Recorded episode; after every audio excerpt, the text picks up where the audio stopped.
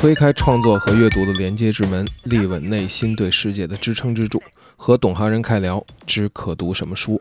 这里是门柱聊书，一档由西海之声孵化的播客节目。我是主持人刘洋子。每期节目带你触摸一本书，和把它送到我们面前的那些人好好聊聊。小宇宙搜索“门柱聊书”，点击订阅，不错过每次纸张和签字带给我们的惊喜。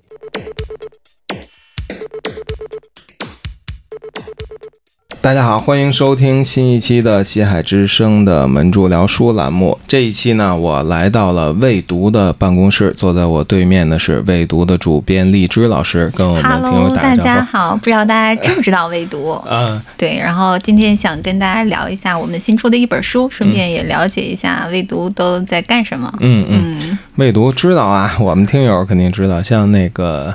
呃，山哎 Brad Anderson 出的、啊出的一本书就是未读出的，然后还有一本《如何听爵士》。其实未读真是对音乐关注还挺多的啊。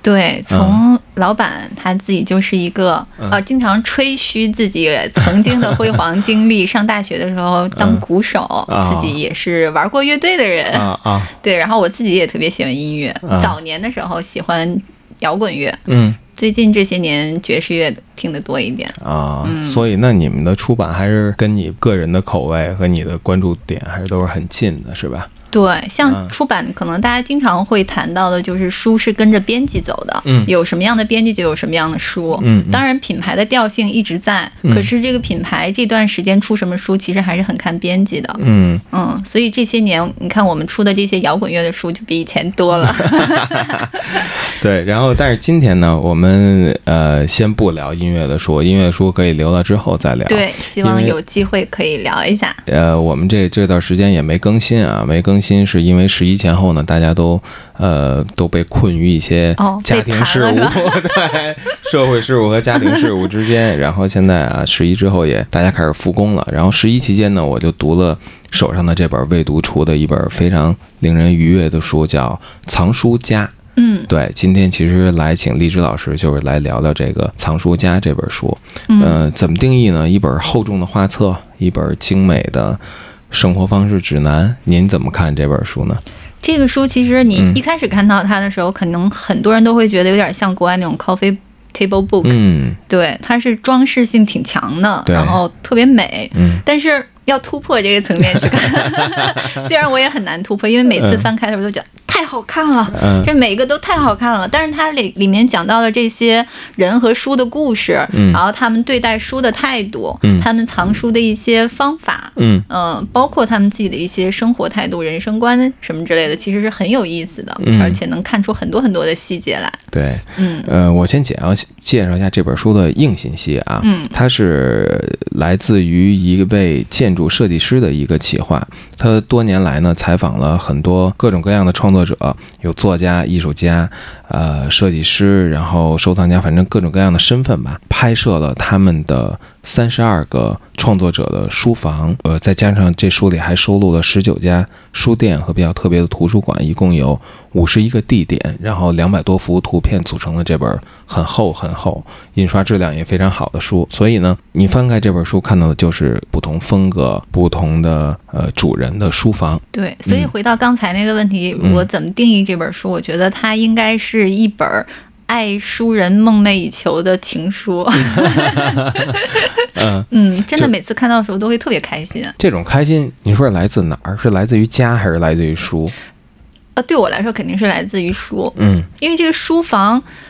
可能我们大部分人，特别是生活在北上广这样的城市，能拥有一个大书房应该很难。很奢侈。对，嗯但是像我这种，我特别喜欢书，我看到书里面的这些书房，我觉得看看也挺愉快的，都是那种顶天立地的，然后甚至有好几个房间都有那种超大的书架，对，对，然后看起来就简直太爽了，看看也挺好，就是这样的一种心态。对，你说这种心态是不是跟呃怎么讲，翻小红书或者看 Instagram 有有有相似之处？但是不同之处，这本书里面会有非常漂亮的大跨页。呃，我还挺喜欢它里边采访那个克劳斯高的书房，跟我一样，我也是嗯最喜欢这个。嗯，嗯，为什么呢？你先说我喜欢他说为什么？啊我我我我也有我的理由。那我说了你就没得说了，可能可能会相似。我特别喜欢他那个呃堆的满满的，看起来没什么秩序的那种乱的感觉。对但这个感觉其实我自己是做不到的，嗯我可能受不了。嗯嗯，但是我看他那个呃书房，包括书桌，然后书桌上那个好几个马克杯，对还有空的可乐罐，里面全都是烟头。烟头，对他直接把烟头都摁杯里。对，然后呃，桌上还有地上还有很多空的可乐罐、可乐瓶等等等等，他们放在一起的时候，那种感觉我就觉得，嗯，很酷，嗯嗯，类似那种感觉，所以我就觉得，嗯，嗯，很喜欢。对，因为大家对就是刚才您提到那词儿 “coffee table book”，对这些东西还是有一些。呃，尤其读书人，他会有一些成见，会觉得嗯这个东西是华而不实的，是装饰的，是呃外外观大于内容的东西。对，但是这本书呢，其中是不是突破的点，是不是可能就来自于像克朗斯高的书房这样的这样的内容，它是不一样的。嗯呃，这是一种风格上的突破，就是嗯它并不是那种看起来特别美美的，然后好像有某种滤镜的那样的照片或者书房。呃，这个肯定是存在的。书里有很多不同类型的书房是，有的那种是特整齐的，对还有的是有点像设计师那种呃时尚风格的、嗯现代风格的，也有这种比较朴实的。嗯但另外一种突破就是他们在这个采访里面谈到那些内容，他们对待书的看法。嗯，比如说，有些人从来不扔书，嗯有些人就会定期去更新他的书，嗯有些人从来不出借书，嗯有些人会把自己的书拿出去一小部分，然后让邻居借阅，嗯等等等等，就这些是一些很有意思的点，也是在这些超级美的图片背后的一些点，我觉得特别有意思。对，将书作为一种生活方式，说起来就一句话，但是这个所谓的生活方式里边，其实是各种各样不同的过法，不同的理解方式。所以你你喜欢克劳斯高的，我也喜欢那个烟头啊，就是它是唯一一个脏书房，哎你你能感觉到？是。对，而且里边你会觉得有灰尘，嗯，有什么蜘蛛也也不足为奇，但是其实那些书的，就是你如果单看书架，那些那些收藏也就看起来也是非常美的，但同时我会觉得这是一个特别有生命的书房，就它本身就不是一个，它是一个创作者的营养库或者加油站的这么这么一个东西，它是因为它本身是作家，嗯。就这个书房是直接为他的创作提供着能量和服务的。也许啊，也许我不知道有有没有，也许三十二个人里边有一些，呃，当然大家都是爱书人啊，但是有一些看起来会更像一个漂亮的拍照地点。嗯嗯嗯，嗯，会会更像一个它的怎么说？有些我会觉得有点看不到生命的味道那点像种感觉。室内装饰的一嗯部分。尤其是很多室内设计师，可能这是他们的一个倾向，美学倾向。可能他们也是一怎么会那么干净啊？那个那个，呃，嗯拍照嘛，嗯比如说我去你家拍照，你肯定会提前把自己一些东西藏起来吧？对他们他们可能也藏了。对，你会就我我我会觉得。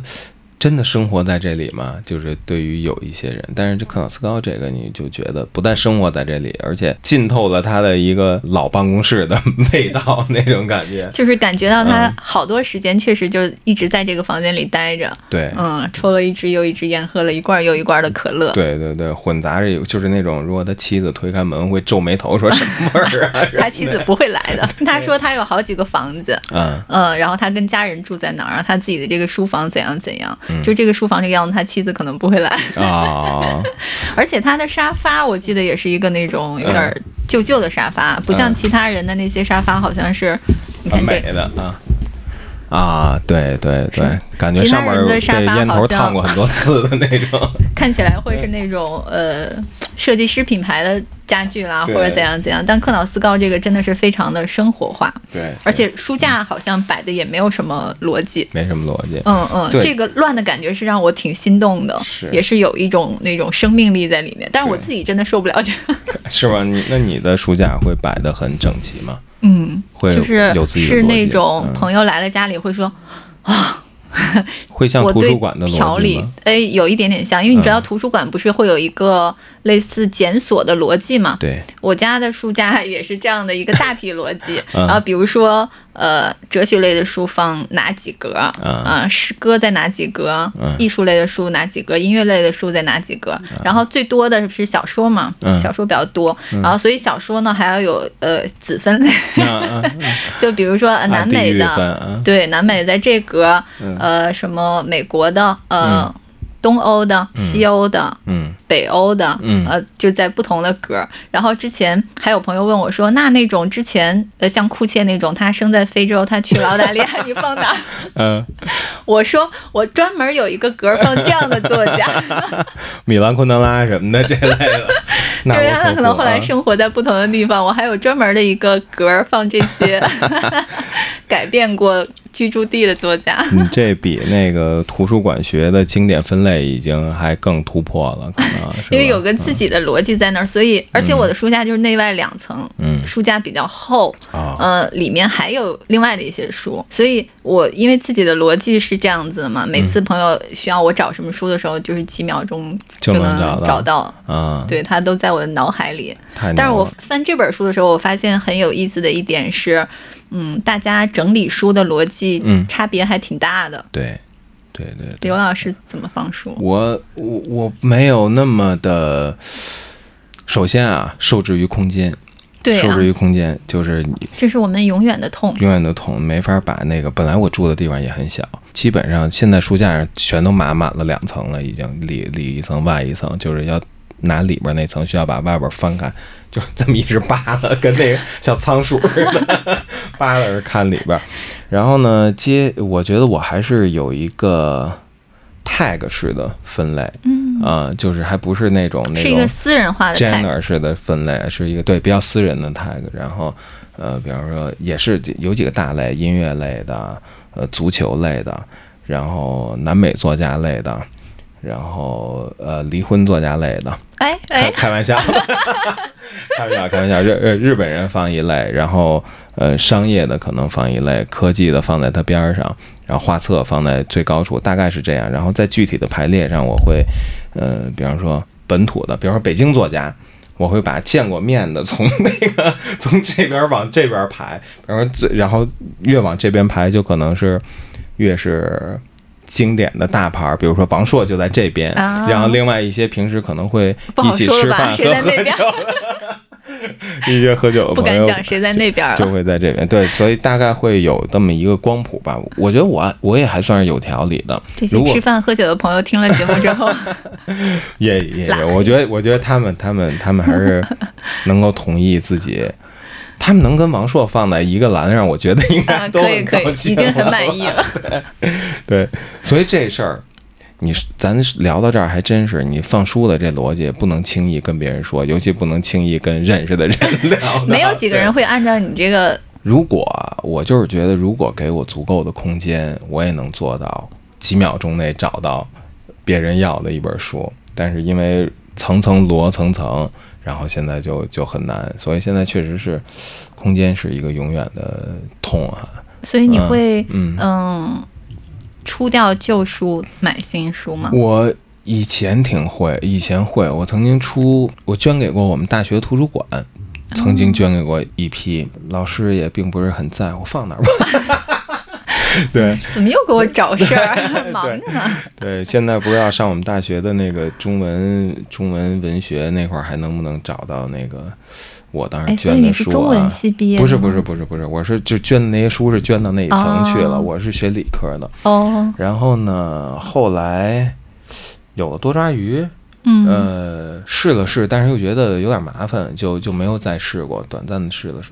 现在基本上不会扔书，实在不行我会把它拿回到我父母家，然后 这是实在不行的情况下。但是这几年我越来越多是从又从父母家往这边倒腾，哦尤其好多他们有好多那个八十年代的那些、嗯那些老书，我觉得拿在手里还是舒服。嗯，对，就是嗯。书本身它会有一些，嗯。呃，除了你说的舒服，它可能还有一些情感或者那种回忆这样类似的感觉。对对，你可能想说，这是我妈年轻时候看的书，我爸爸最喜欢的是这个书，那种感觉还是挺不一样的。书里面也有写的好多，他说就是他的书房是几代人的一个财产。嗯。嗯，可能就是爷爷奶奶、姥姥姥爷看的书，嗯。父母看的书，他自己看的书，后来都集中到这个书架上。嗯，那当他看到这个的时候，那种情感的价值也还挺重要的。对对，刚才你说到那个继承里边有一个书房，我特别喜欢，它是一个专门的，他做了一个呃纺织品，就是纺，他说他从他奶奶那块儿继承了一千多本儿各种各样关于布料啊、关于缝纫啊这些一个纺织品的书，然后他就拿到这些书之后开了一个叫呃叫什么来着叫？Tatter 好像嗯叫泰叫碎布，这个这这个嗯开了一个社区的这种私人图书馆，嗯，然后社区里的人如果对呃缝纫、对什么布料这类东西感兴趣，就可以来借阅。然后大家还都会研究，而且那里面他说。呃，充斥着各种极端的蓝色，然后说说对吧？那采访者我觉得那块儿写的写的写的很棒，那块儿也，嗯他说他被那个逐渐适应了房间里的蓝色之后，然后开始仔细的看，对，那个图书馆，我记得就是有很多书，然后还有一些嗯，呃布艺的东西在里面做装饰，对嗯，还挺好看的。对，他说在这里边布料的重要程度是和书是一样的。说起来，我们接下来还要出一本书，嗯呃，哎，中文书名最后定的是什么？嗯历史的针脚，那个就是专门讲纺织品对吧？针脚。啊，普通话这么不标准吗？没有没有嗯。针脚，对，然后他就是专门讲这些纺织品的，嗯。呃，也是很有意思的一个话题，因为就是像最开始的那些什么贝叶斯挂毯啊，包括像战争时期士兵可能也会为了排遣自己的那些愁绪去做一些纺织，呃，啊，刺绣等等。刺。绣啊，嗯，然后像中国的苗绣啊，都有很多那种文化积淀在里面，嗯所以那本书就是专门从这些纺织品的角度去讲历史的，嗯嗯那种文化史，也还挺期待的。啊，历史的针脚，大家同学们可以记一下 啊。估计还有段时间，突然想起来这个，就其实，嗯，我会感觉自己，呃，比方说更小的时候，上学的时候，会对文学这些东西会比较高看一些，嗯然后会对一些实用性的，你说学科也好，学问也好，或者只是人类经验也好，以前会对这些稍微的没有那么看重，但是随着我现在。呃，就是也是年龄越来越大，然后，然后我我就越来越对这些某一个小领域的它的那种呃实用性的东西、实用性的经验的积累，还有图鉴类的东西，会会越来越对这些感兴趣。举个例子啊，呃，前一阵儿买了一个鱼图鉴，然后就是说菜市场里的鱼都有什么样的，到底、哦对，哎，我们也有一本书叫《鱼什么都知道》，嗯啊，但是不是图鉴，它那是讲一些鱼跟鱼有关的一些知识，挺好玩的，有很多都让你感觉啊，这样吗？鱼这么厉害吗？对对对，呃，对，刚才你说到为读做科普的，我觉得这方面是不是能会会会有一些很不错的一些系列？对，有嗯很多。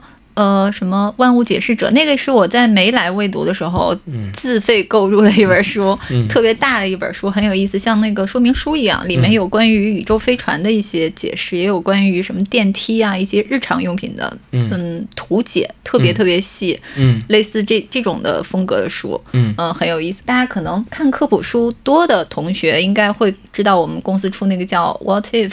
嗯那些古怪又让人忧心的怪问题，等等等等，类似这些比较呃有趣，但是又很长知识的那样的科普书。嗯最开始我司是以这些出名的，像我们这个艺术啊、文学都是后进生，现在还在努力当中。啊。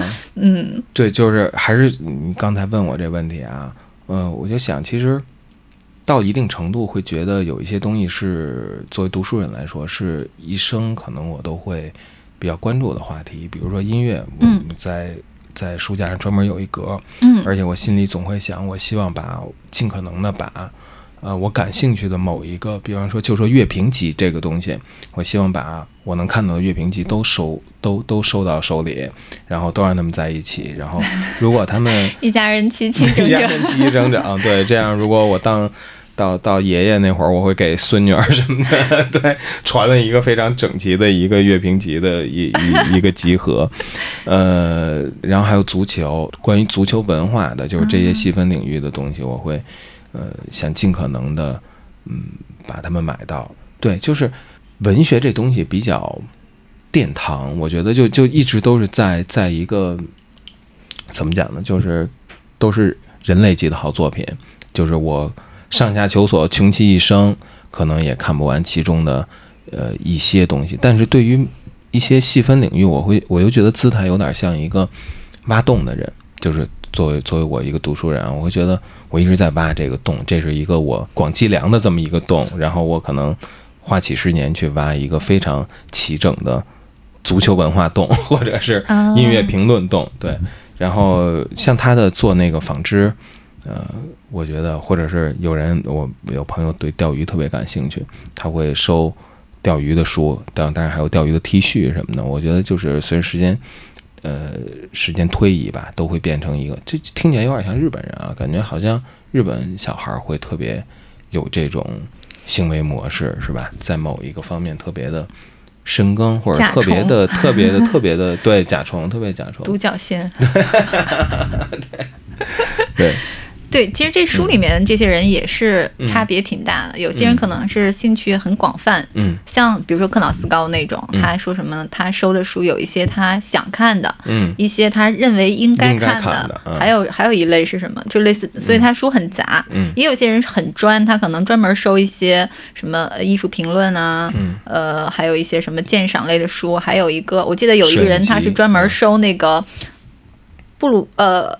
叫什么？布鲁斯伯里这个团体的书，就是呃沃尔夫他们那一圈人写的书，他专门收这个团体的人写的书，嗯，对，也还挺有意思的。对，那我自己就看的挺杂的，所以家里的书架就是像刚刚说的，就什么都有。嗯，然后前两天跟我老板聊起来书的时候，我说我家有那个犯罪心理学呀，嗯。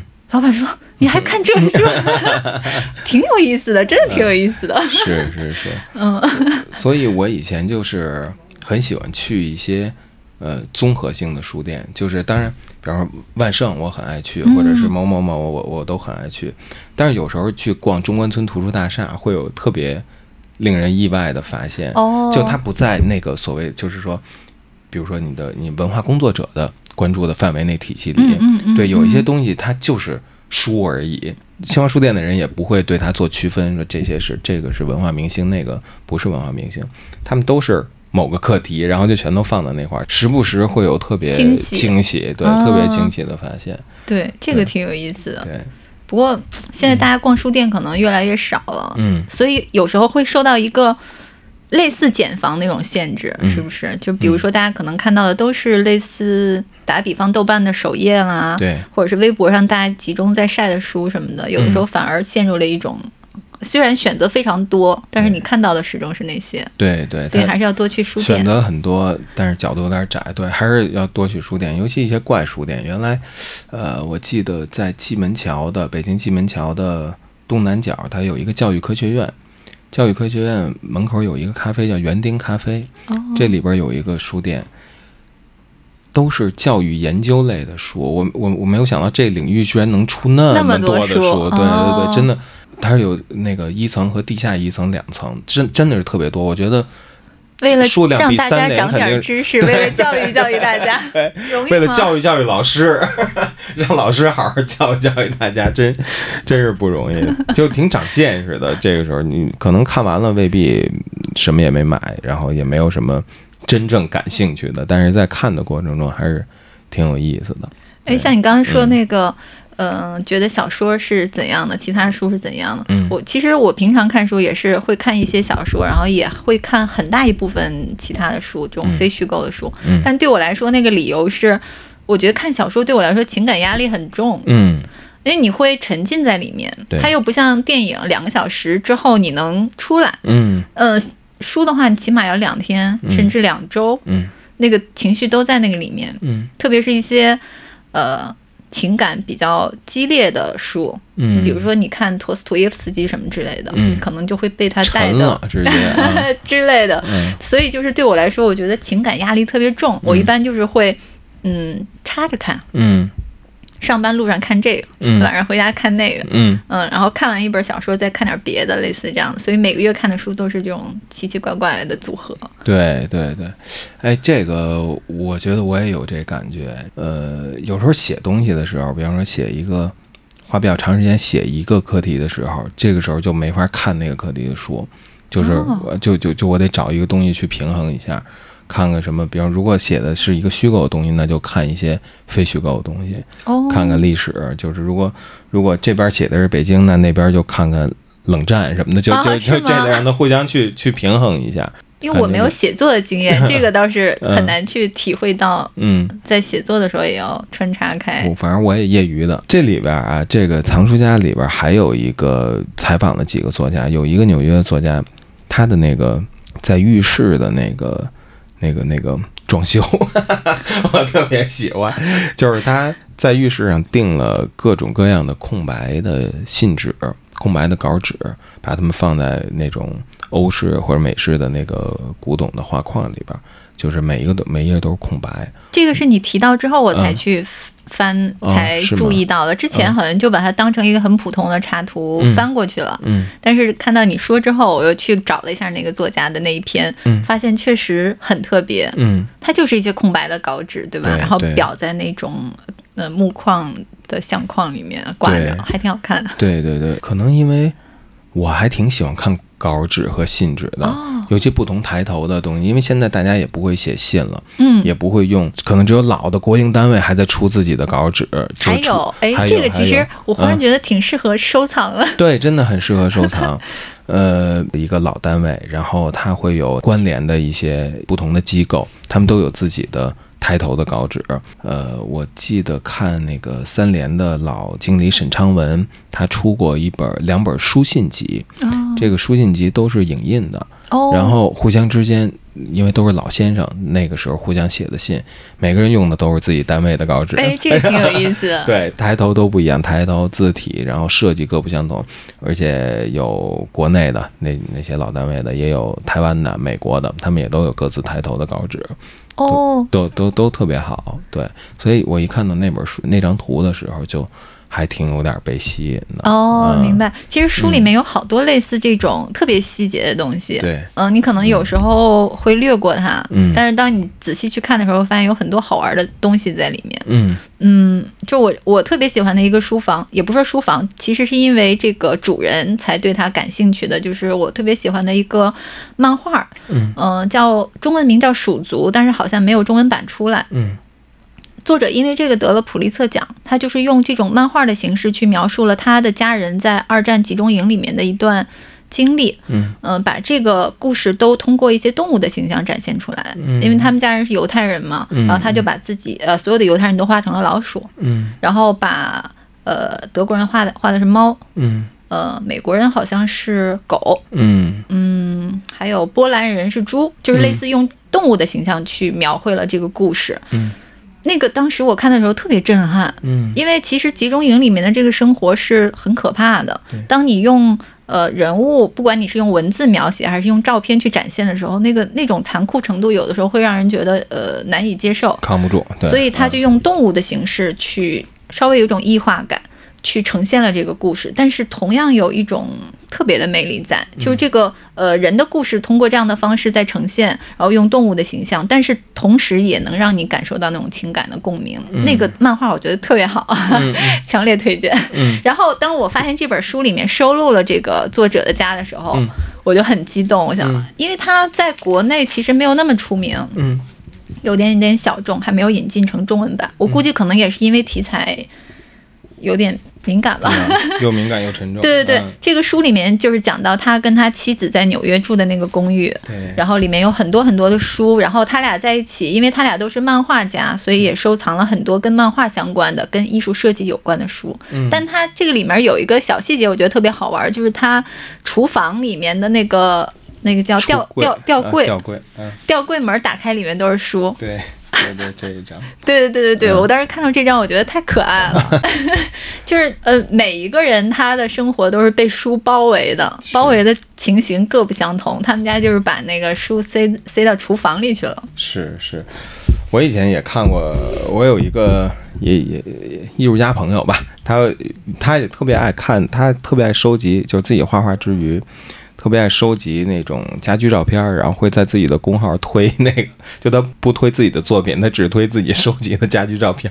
最近啊，最近一段时间以来，然后我也是看到那个里边有几有几张照片会有那个在厨房放书，我觉得这个和中国人的习惯特别的不一样。因为跟咱们炒菜的习惯太不相符了，而且有安全隐患 有安全隐患，对，会让消防员指着你大叫，说 不能那么做。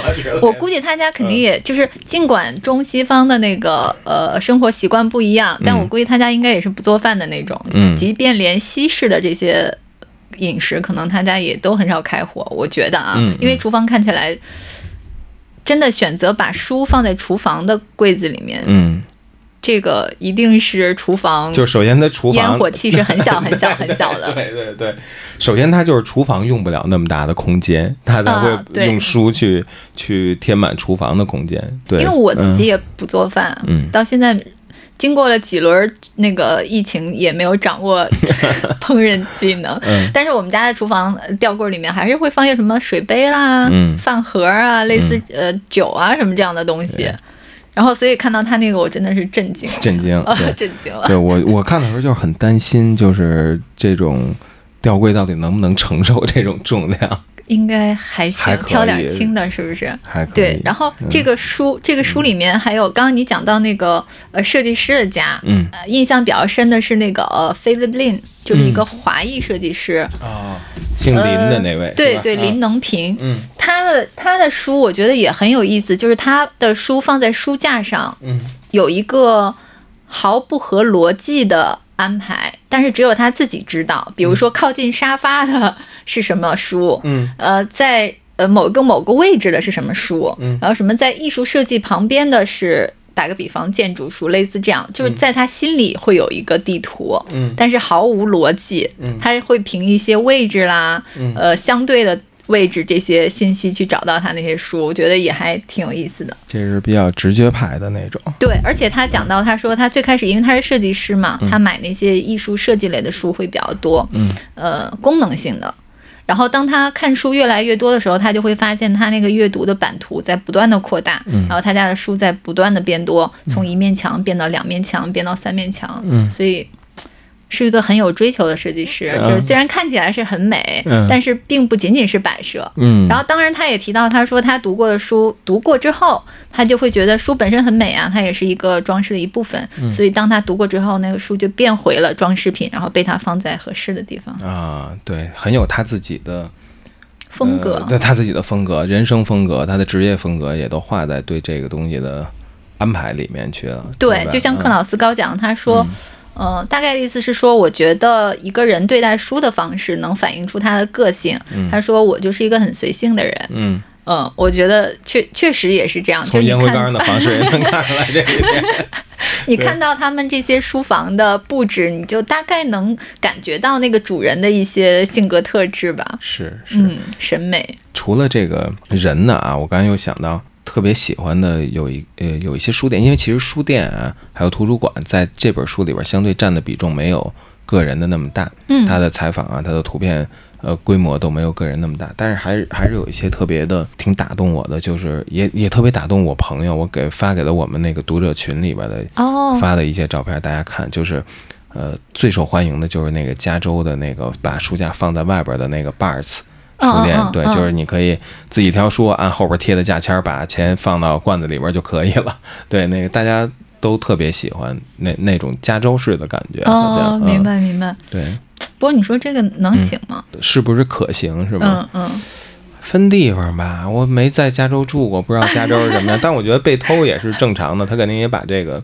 呃，计算在里面了，我想，就是被偷一些也也也 OK 吧，也属于加州文化的一部分，我感觉。嗯嗯嗯，对，就还挺有意思。而有的书店是按颜色买书，对，它然后摆在书架上也是都是颜色，这片是蓝的，嗯，那片是黄的，然后采购的时候也会看，特别看那个书籍的颜色，这个也还挺有意思的。我感觉他好像多次提到纽约的一个叫 Strand 的一个一个斯传史传德书店，Strand 书店，好像好几个人都。提到了他会，呃，就是说跟这个书店会有非常深的联系。那去那儿买书，去那儿买书，去那儿换书，把自己呃一些东西，如果他他们书店要，他会他就说只给这个书店，如果是别人的话是不会给的。嗯，对，其实很多城市好像都有一些，呃，嗯，也不能说很多城市吧，我觉得是不是纽约这样的东西会会会多一点儿？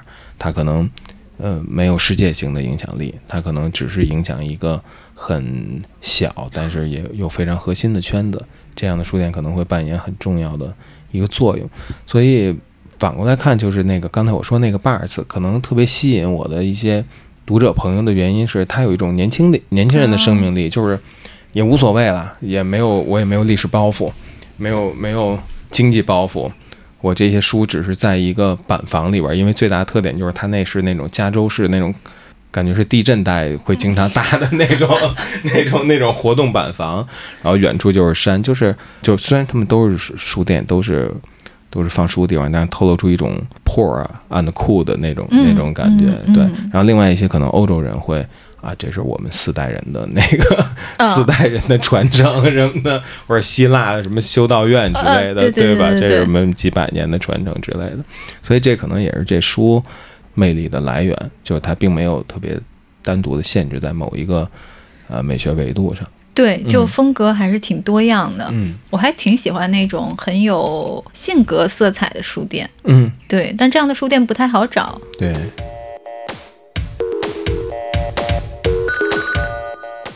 门柱聊书的微信群已经开通了，在出版机构的支持下，我将会在群内不定期的发放新书福利，您也可以与几百位听友进行思想的交流和二手书的交换。加群微信号 dopost，在小宇宙门柱聊书的节目简介底部可以看到拼写的方式，欢迎您添加，请注明“门柱聊书听友群”这七个字，我们在群里见。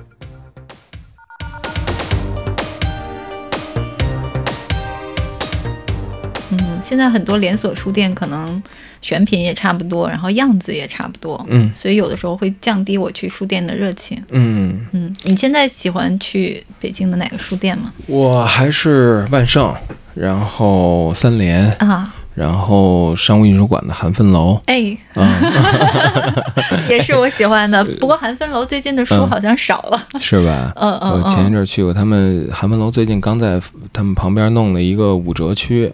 然后好多那个工具书啊，还有他们，呃，那有一大姐特热情。那天我去的时候说：“小伙，你看这些书多好多好，都是京东退下来的，退回来的，还包着那封皮呢，什么的，这么好书，五折特合适。”慢慢跟我狂聊在那。对，然后像三联也是我还挺喜欢去的一个书店，就是我经常会在三联找到一些在市面上找不到的书。嗯。呃，因为我们就是出版社给这些渠道发书嘛，嗯嗯，像当当、京东这种非常呃高效率的电商，如果它卖的不好，他会给你退回来。对，因为它的库存货架也有限，嗯，他也不可能把这些书一直放在他那儿，所以那个周转是很快的。嗯，然后当这个书有一点滞销，或者是说呃卖的没有那么好的时候，他就会逐渐减少自己的库存，比如像你说京东给退回来了。嗯，但是像三联书店这种呢，它会有一点点。怎么说，类似尾货一样的，比如说他这个书就剩那么两三本了，他没关系，他就放在那儿。嗯，所以我去三联书店的时候，经常能买到一些，呃，当时出的时候我可能没注意到，没买。现在我想找的时候啊，发现三联可以找到，它就会在一个角落里面有那么两本，然后这样的书我还买到过挺多次。对，呃，就很开心。对，呃，万盛是不是也会有一点这样？但是呃，我会觉得万盛的，就是三联的，好像怎么讲，整体的那个。包容度会更高一点，然后万盛会钻得更深一点，会在一些一些维度上会留下的东西多一点。是三联的选品可能比较广，比较广，对它其实面对更大众，然后万盛还是有点精英的，是是是这种感觉。别的书店呢，好像有没有一些特别时尚的小书店，年轻人开的？这个回头我们得去问问年轻人了。对，那连锁确实是让人提不起兴趣来。但是我不知道，因为你是做出版的啊，就是连锁书店是不是确实出货量还是大的？嗯，对，而且。怎么说呢？嗯更接地气，嗯然后是大家阅读的时候更没有负担的那种书。比如说去万盛买的书回来，你可能得用一个月的时间，可能才能读那么一两本儿。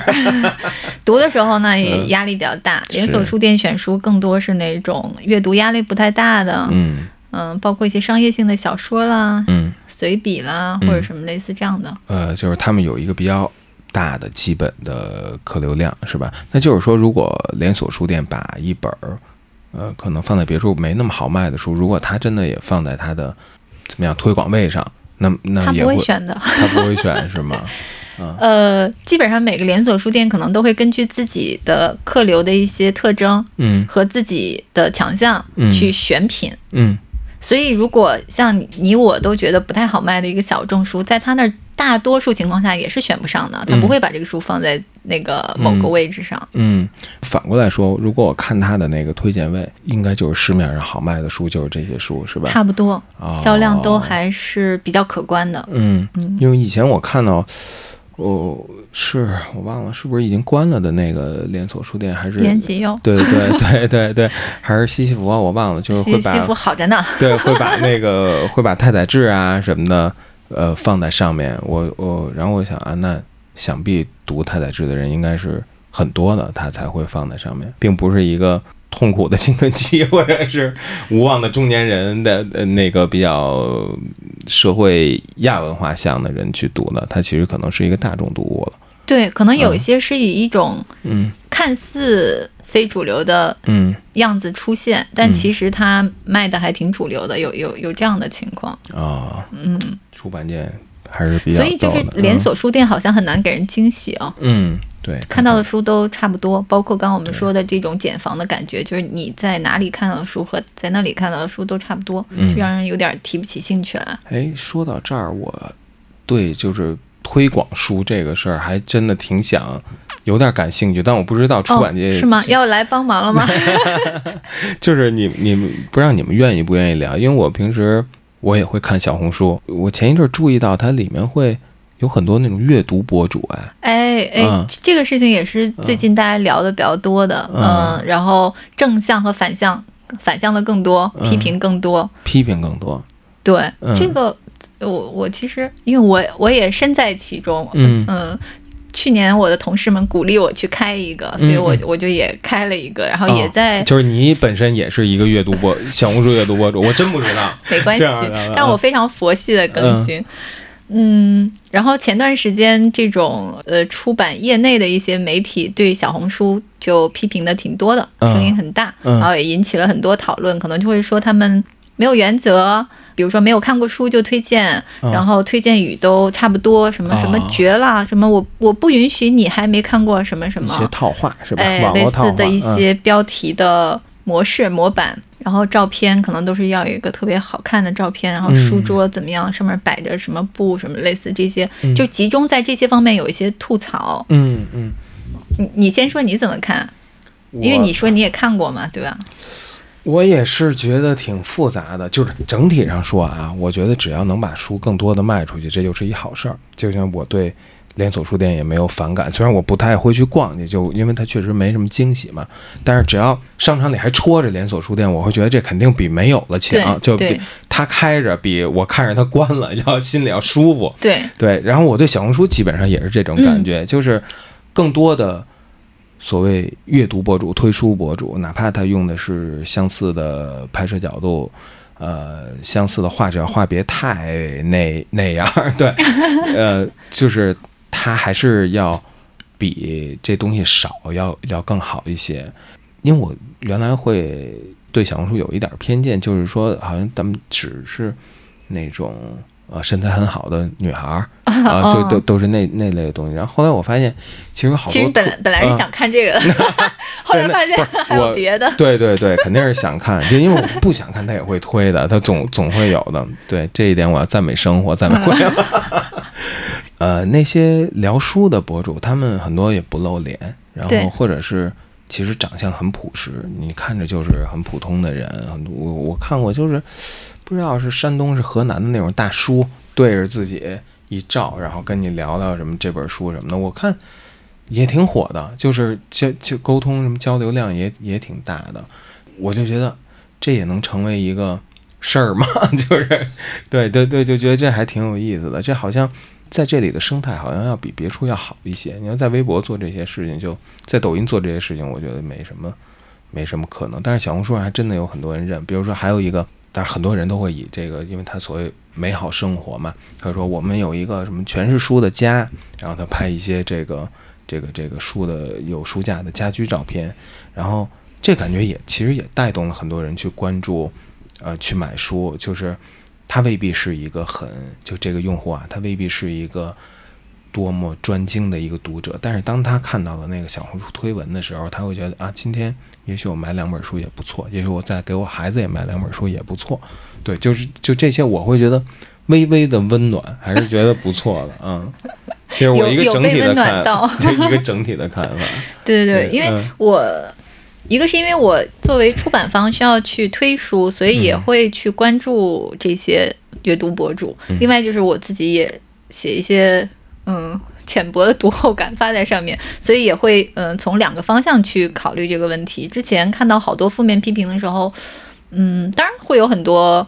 呃，消极的东西在里面，可能他没看，然后或者是用出版方提供的一个套话发什么，这些情况也都存在。但是整体上，我觉得确实就像你说的，他在还是比不在好。嗯。而且我在想的是，因为之前很多传统媒体都是那种专业的书评人，嗯，呃，或者是说有文学背景、有这些教育背景的人，然后他们去写一些书评，然后他们发表在这些传统的文学的期刊呀、副刊呀、媒体上面。那我们看到的是这样的一个角度发出来的声音，但是像小红书，呃，其实就是包括所有的自媒体平台，让不同的人他能发出一些声音来，嗯，也是一件有意思的事儿，而且大大家的角度会不一样。像我，我又不是文学出身，虽然我做书，但是我也谈不上有多专业。我只是有一个自己的阅读口味，我会根据这个口味跟大家分享一些我看过的书，嗯，就是这些多元化的东西，嗯，那它什么样的口味就会吸引什么样跟你口味近似的人来关注你，所以这件事儿我觉得本身也是丰富这个阅读市场的一个整体上来讲，我觉得还是正向的，嗯。嗯嗯嗯，哎，那你在做小红书读书博主的时候，和你在做未读主编的时候的。就你会变一个人吗？你会你会会会有什么不同吗？在呃，不同就是我的标题也会说什么什么太牛了吧？嗯嗯，因为你肯定要一眼就能看看明白嘛，在那个因为大家划的那个是特别快的，那信息流特别快。我也是，你要让我多琢磨一秒，我就不想了。对，所以我到现在也不是一个非常成功的阅读博主 我就是比较佛系的，呃，按照我自己的想法，就是说，那可能跟我阅读口味相近的人会觉得，哎，这个书我没看过，好像听起来还不错，那关注一下。我也不会去推荐我没看过的书，或者是说现在大家看的多的书，嗯，因为我每个人都有阅读体系嘛，嗯嗯，像你，比如说你呃深耕细作某一个方向，你会看那个方向的书，按照自己的一个节奏和。一个这种脉络去看，嗯嗯，我也是，所以就是看的书可能会跟别人没有那么一样，嗯，就希望这些多元化的东西能让更多的人发现更多的有意思的书。嗯，其实这也是我对推广书的一个所以你快快讲讲你要怎么帮我们推？不是，就是因为呃，这么想到我做节目，我不也是读书博主吗？嗯，在聊书的时候。我总是很怀疑啊，就是因为小红书那个注意力很短嘛，你怎么能让不就不感兴趣的人他怎么会停留下来去去去看你讲一本书呢？因为他这个内外信息差太大了。你是要转行做小红书博主来取经的吗？我真的是小红书博主，我是聊聊足球的。比方说，用一期播客节目，用六十分钟到九十分钟的时间去聊一本书，我觉得 OK，因为嗯，听众选择进来了。那么你花出花了这些成本，然后去了解其中的东西，然后听到什么程度，你可能就就就不听了，大概觉得 OK 了。但是小红书会不会太短，以至于无法吸引到？就是很难把人抓住留下来，我不知道他们是是你们怎么做到。刘刘老师一个资深的媒体人，怎么还会问这种问题？这不是跟当时那个公众号推文类似吗？就有一个封面加一个标题，基本上如果你在信息流里面，你的封面和标题没有抓到他，你的内容就也已经跟他啊失之交臂了嘛。其实小红书，唉，但是我也不是一个成功的博主，嗯呃，类似吧。我觉得就标题党是一定程度上是要有的嘛，就跟我们当时做公号的标题是一样的。然后封面本身它的嗯要么就是有趣，要么就是特别呃。那种美，走那种美的风格，或者是有一种独特的个人风格，嗯可能也只能通过这些。嗯，对。然后刚才我说到家居的那个，就我很多次停留，为这个关于书的小红书内容停留的时候，都是因为它有一个很漂亮的家居的照片儿，就是对吧 对对对。对，视觉还是挺重要的。对，我觉得它，你说推书这事儿是不是和家居特别的相关度特别的大？有可能，因为嗯这个书里面，就是这个藏书家里面，他有讲到说，首先他有一个理念，他说，嗯，家的感觉就是被那种你喜欢的事物包围。对，你你们不是写在封面上了吗？对，就是首先这是他的一个核心的理念，嗯就是你什么时候哪个地方是你的家，嗯那。大家可能就会觉得我住旅馆，那肯定不是我的家，因为、呃，旅馆都是一个制式化的。那我住一个短租的房子，那也不是我的家，因为嗯我没有去根据我个人的口味去改造它。嗯然后，当你有一个长期的居所，不管它是买来的还是租来的，然后你嗯根据自己的喜好去添置了自己喜欢的那些东西的时候，它就慢慢的更像一个家。尤其是那些东西是你自己喜欢的东西。嗯所以书房，我觉得就是，呃，你喜欢书，然后你选择用书来呃装点你周围的这个空间，嗯。这个事情本身就是一个非常有有有意思，也非常有有些艺术气息的东西。嗯。对，所以我觉得它跟家居的那个关系，可能比一般的装饰品还要更更复杂。它不仅是外表上的，说封面好看，我放在这儿了，嗯它其实还体现你的一个阅读口味、你的阅历啊，等等等等这些。嗯所以就是大家可能会对呃别人来看你的书架会有一种复杂的心情吧，是吧？就是他其实看了你的书架，他差不多就知道你是一个什么样的人。对对，他会有他会有价值的，他心里，对，对价值，所以就是这个，这个是一件挺有意思的事儿。嗯哎，我特别羡慕书里面那些家里到处都是书的人，啊，就是任何该放书和不该放书的地方都是书我特别羡慕。虽然我也很想这样，但是因为家不是我一个人的家，我得照顾一下家庭成员的感受，嗯所以我的我的书还是都在书房。嗯但这点让我非常的痛苦，因为就是我的书太多了，嗯就只能定期去清理它。嗯呃，把旧的书呃抓了也好，或者是送朋友也好，然后腾出空间来买新的书。嗯然后我就在想，哇，我要是能像这个书里面的很多主人那样，嗯把书放的到处都是，嗯实在是太爽了。基本上你走到每一个地方，那儿都摆着几本书。嗯嗯嗯，就是如果只给它放在一个房子，你会觉得就像养猫只允许猫在一个屋子里面一样。主要对我来说，主要是空间不够，嗯就书架上的空间真的是非常的有限。是是嗯是，啊，所以书最好的朋友，第一还是大房子，第二我感觉啊，我我我看到这里面其实好多人会跟，呃，他也会把唱机、把什么那个音响什么的和和书架放在一起。对，哎对嗯这个书里面有一个是，嗯，他收藏了好多古董吉他，我不知道你对那那几页图有没有有印象？对，他的书就是和他所有的唱片，嗯然后和他那个古董的吉他，呃，交错陈列在那儿，那个感觉也是很特别，完全能体现出主人的一个兴趣爱好。对，但是我看到的时候，我觉得哇，这人太臭屁了啊！哎，把自己的收藏品都这么都这么堂而皇之的摆在外边，有点嗯令人撇嘴。我别我我我也是比较喜欢那种，就是你说的自然的那种，就是他他扔书也不是为了，因为家是还是自己和家人的家，就是也不我我扔书也不是为了给别人看，我们家到处都是书的，对吧？他还是为了一个自己的。被就所谓被喜欢的事物所包围的那种感觉，那我觉得这种包围，呃，还是就像如果像克朗斯高那样，就是说他同时有东西在在创作，在支持着他的他的输出，而不是仅仅是一个消费者，而不是仅仅是一个消费者。如果这种，我会作为读者会献上一个更高的。微微的敬意，虽然这个微不足道，也没有人会在意的。对，我在意。所以这本书怎么样？卖的怎么样？现在？哎，就是上市没多久就加印了。哎，就是提到这个这个题材，其实最开始我们引进这本书的时候，嗯，我们内部讨论，老板就说这书呢也不是不能做，嗯，但是做呢它也不会大卖，毕竟是一个比较小众的一个选题，嗯。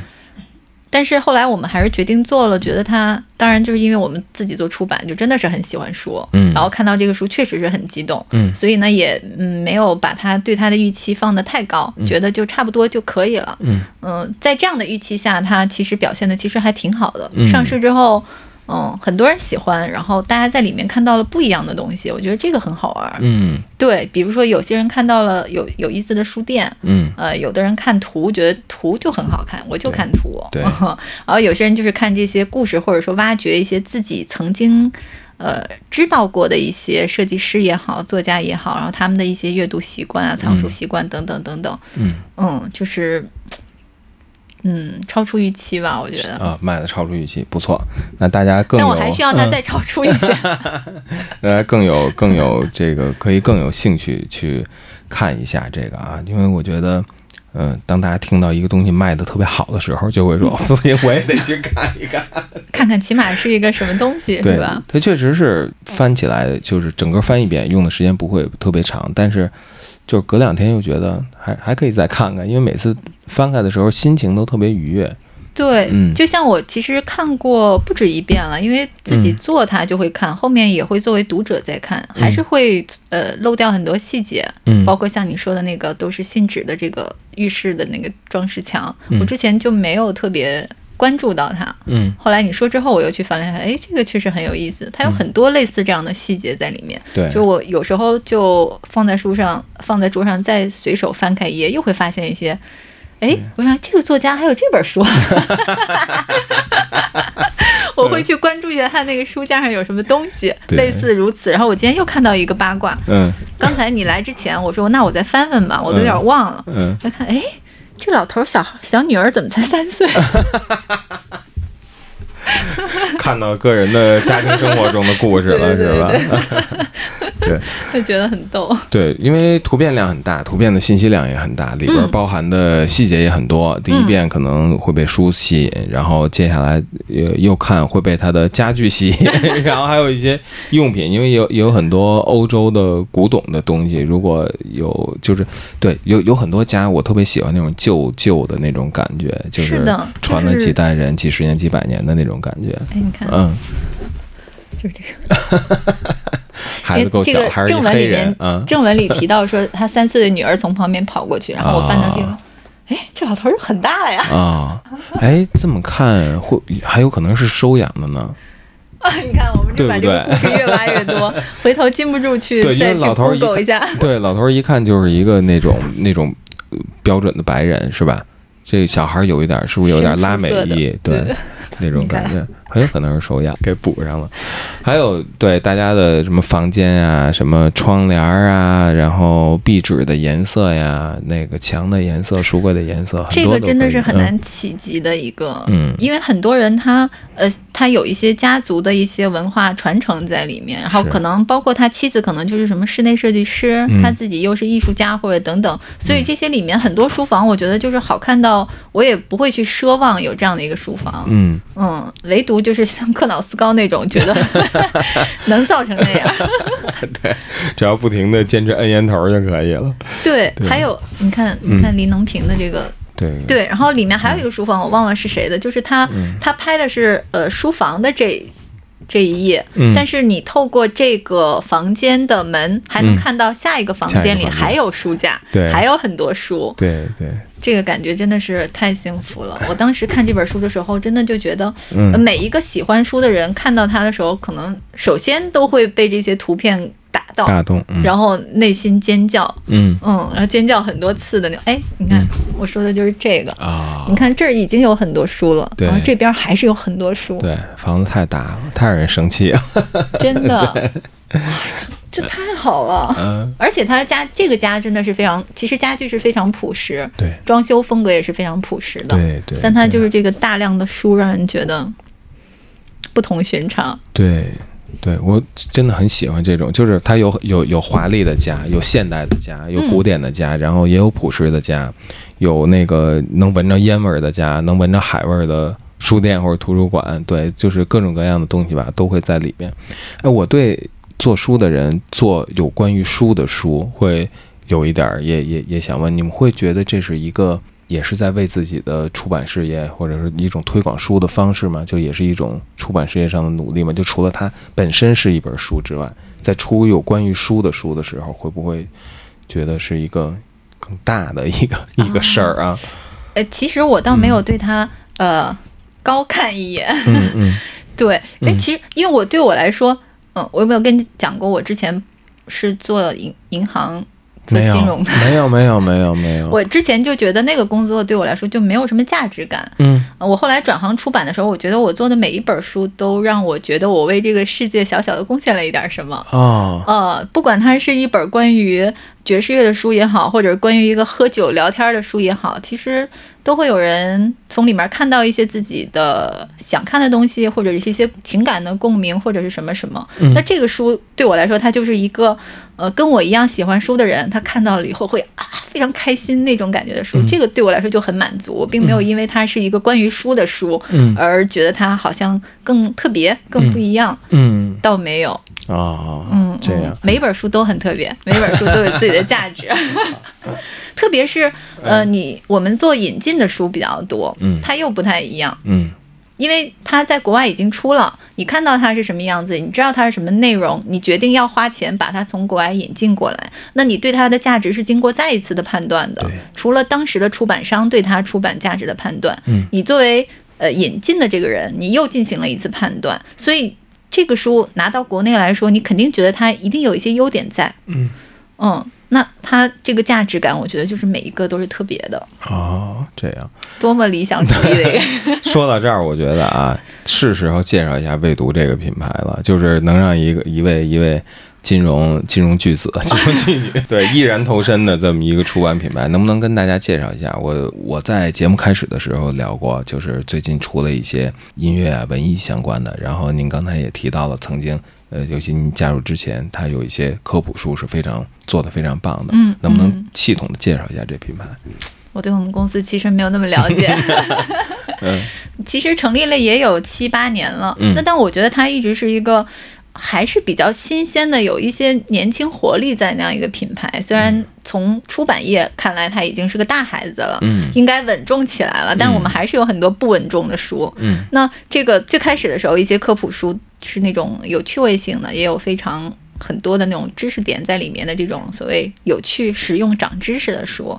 那后来也逐渐扩展到呃文学的产品线、艺术的产品线、社科，他会做一些历史和哲学。然后我们还有一个童书品牌叫魏小读，魏小读我觉得是一个特别好的童书品牌。嗯，它呃有一个自己的审美。所以你看到我们那个童书的时候，你会觉得好像这书好卖吗？这书能卖吗？一看不是那种特别接地气、很商业化的童书。嗯，他会关注一些自然呐、呃人文啊、艺术啊，类似这样的话题，看起来会有点小众，但我觉得内容特别好。嗯，然后我自己负责的艺术、生活和文学这几条产品线也在不断的努力中。嗯，然后包括像我刚。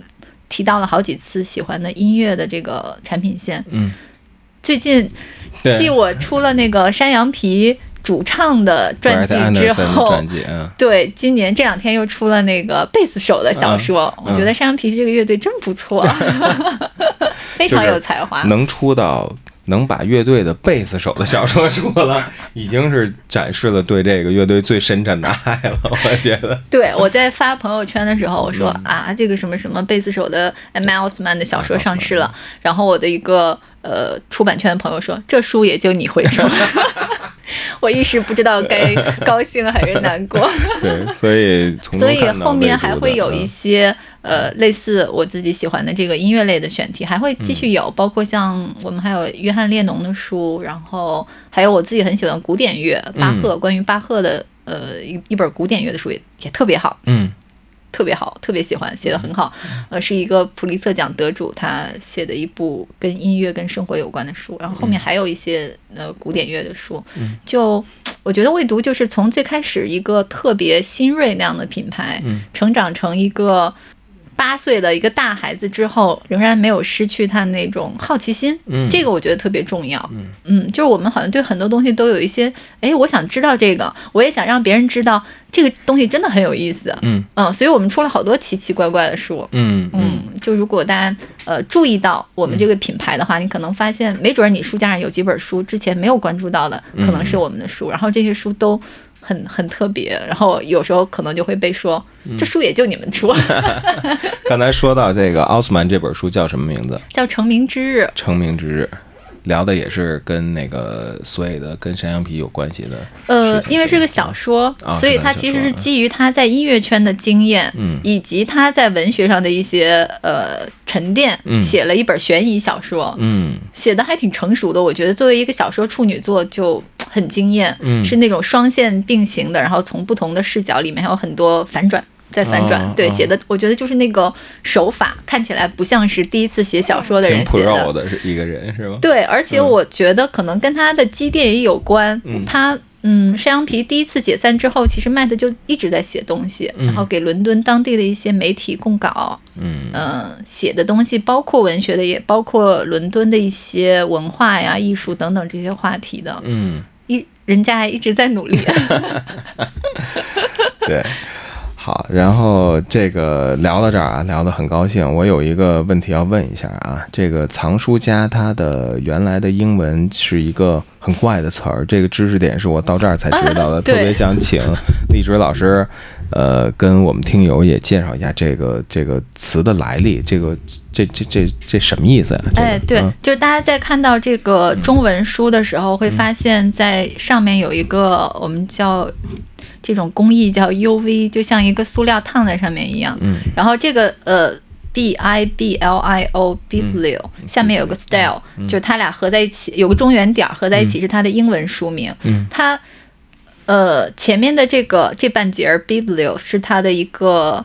因为大家可能会发现有很多英文单词都是以这个开头的，什么书目、参考书目、什么藏书、什么什么类似，它是一个希腊语的词根。哦然后凡是有这个的，它这个词儿一定跟书有关。嗯嗯，所以它的英文书名就是这样，它就是一个书的呃展示，一个一个风格。嗯 o k 它就是书的词根，这个 biblio。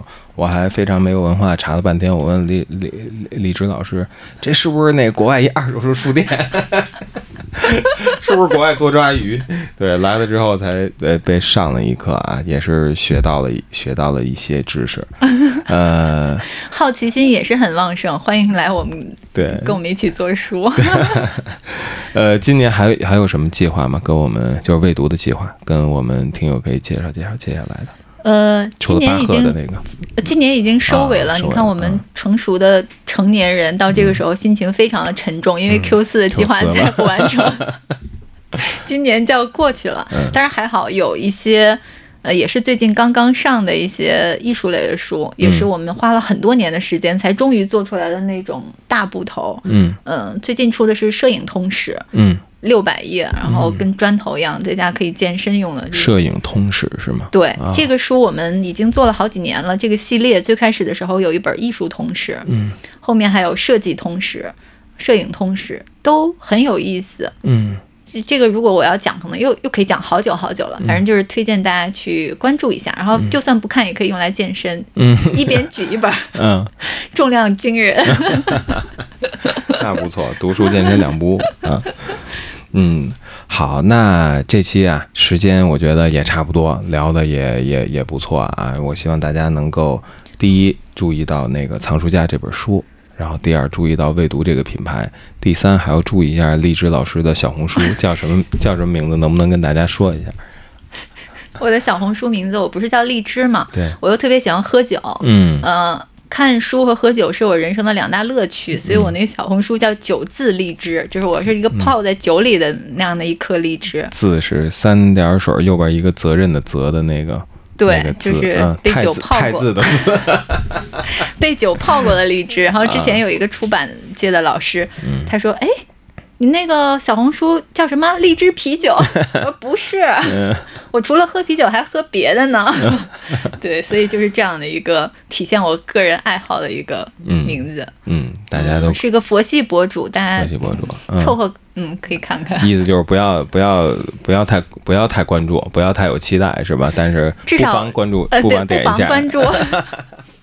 对，我觉得“不妨”这词儿也是我们节目用的比较多的词儿，用在推书上特别合适。就是你说你必须怎么怎么着吧，特别没礼貌，也也也也不适用于这种书这种东西。而且书对书真的没有必须。对，我觉得很多情况下没有必须，还是不妨不妨关注一下。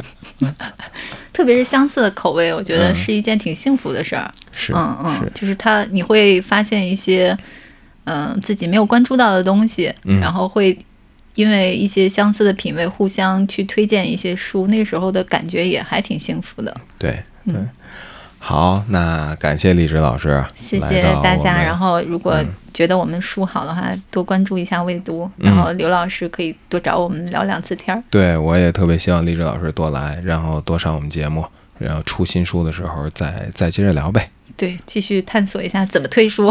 对对对对，好，那这期节目就到这儿，然后祝大家祝成熟的成年人们 Q 四快乐，负起自己该负责任了。对，大家阅读愉快。好，嗯，拜拜，拜拜。